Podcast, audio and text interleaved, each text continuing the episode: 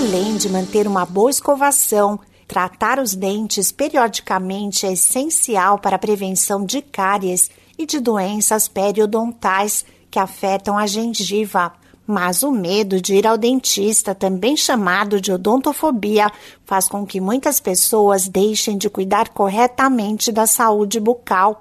A estimativa é que no Brasil a condição afete de 15% a 20% das pessoas e que tenha relação com experiências ruins vividas na infância ao tratar os dentes e também a falta de informação.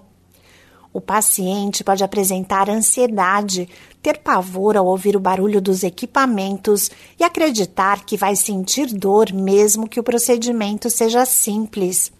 A odontofobia não é frescura. Em alguns casos, pode requerer tratamento psiquiátrico e o dentista deve procurar tranquilizar o paciente e transmitir segurança.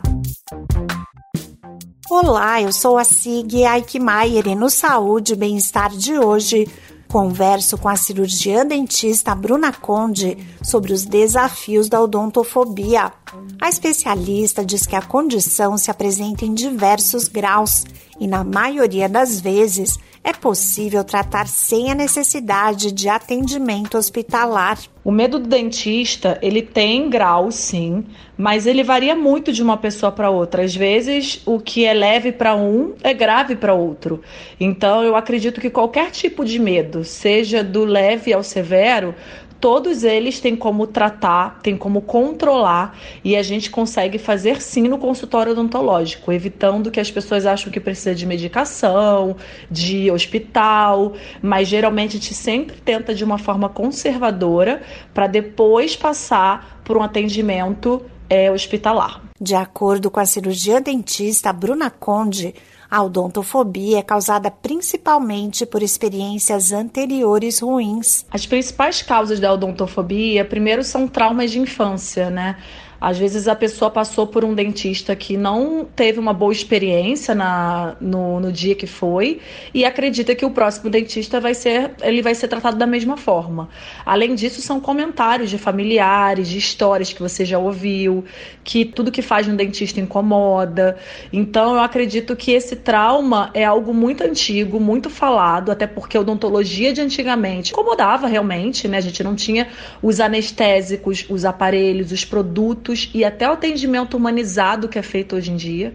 Então, hoje em dia, a odontologia mudou muito e a gente, para a gente quebrar esse tabu e, que, e quebrar paradigmas que as pessoas já têm, fica mais difícil. A odontofobia pode trazer graves consequências à saúde bucal e é importante que quem sofre da condição tente adquirir confiança no dentista. Porque faz com que a pessoa não vá ao dentista ou vá somente em casos de urgência, sendo que a gente poderia ter feito um tratamento de uma forma muito mais simples e tranquila, né?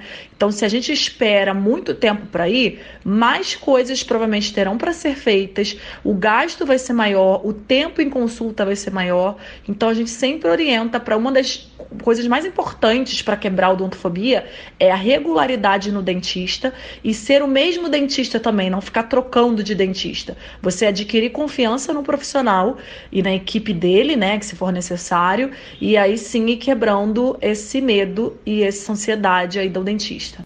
Hoje existem profissionais capacitados em odontofobia que conversam com o paciente de forma diferenciada para que ele consiga perder seus medos. Esse podcast é uma produção da Rádio 2.